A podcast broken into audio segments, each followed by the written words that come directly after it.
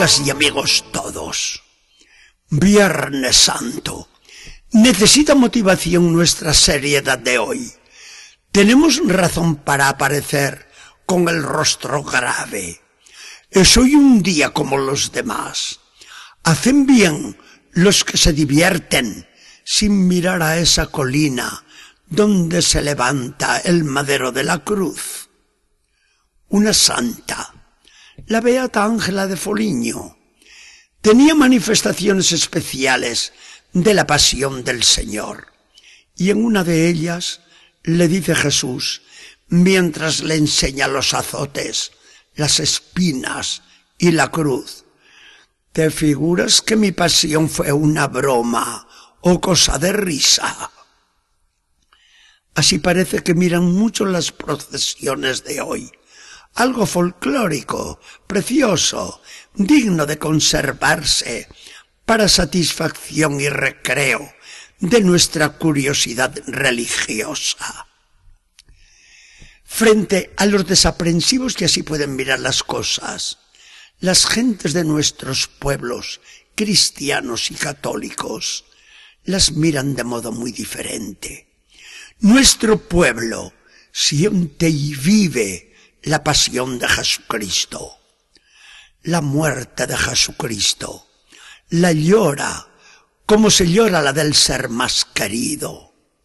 Ante la cruz descubre el misterio del mal y el amor infinito del Dios que nos salva. En la cruz reaviva la esperanza de la salvación y ese pueblo nuestro se hace la reflexión de un San Agustín. Antes que existiera la cruz, no había escalera para subir al cielo.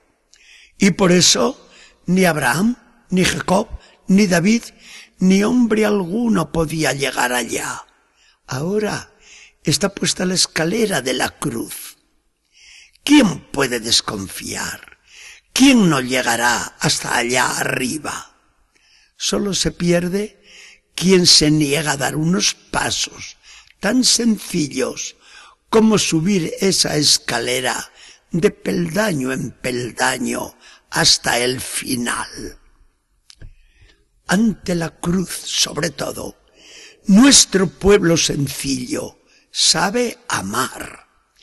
Se ha dicho que Dios debiera haber creado dos infiernos.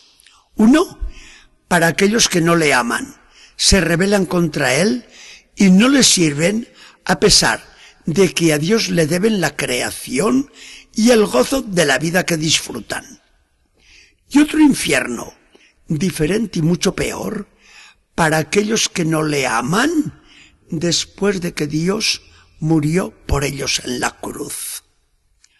Así lo entendía el encantador San Francisco de Asís, que estaba una vez llorando a gritos y con grandes voces junto a su querida iglesia y le preguntan, Hermano Francisco, ¿pero qué le pasa?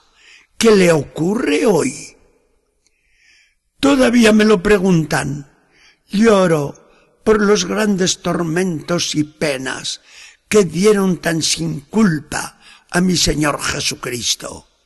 Y lloro sobre todo al ver que los hombres causantes de su horrible pasión, vivimos tan olvidados de este beneficio tan grande.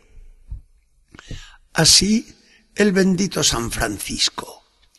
El apóstol San Pablo nos quiere hacer pensar muy seriamente en el misterio de la cruz y nos confiesa sus propios sentimientos cuando les escribe a los de Corinto. Al llegar a ustedes, no presumí de saber otra cosa que a Jesucristo y a Jesucristo crucificado.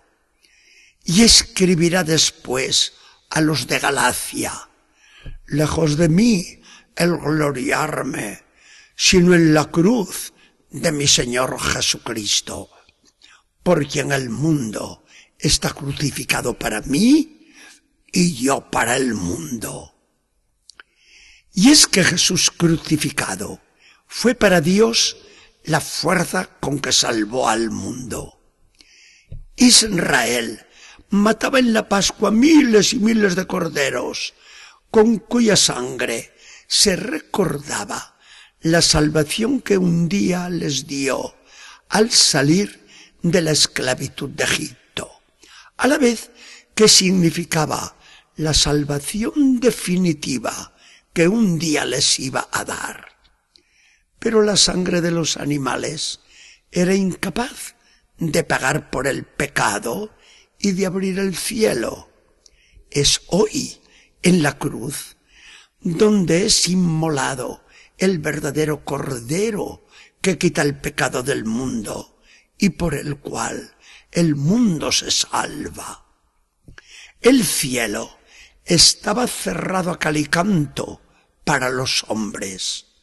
Ahora, esas cinco llagas de Cristo son otros tantos portones amplios y siempre abiertos, por los cuales entran en la gloria todos los redimidos. Dios nos ha reconciliado consigo a los hombres pecadores, justificados ahora por el Espíritu Santo, que nos ha merecido la sangre redentora de Jesucristo. ¿Quién no amará a semejante redentor? Ante la cruz de Jesucristo no cabe ni el miedo, ni la desconfianza, ni la frialdad. El Jesús que ha muerto por todos, ha muerto por cada uno en particular, como si en el mundo no hubiera habido más que uno solo que salvar.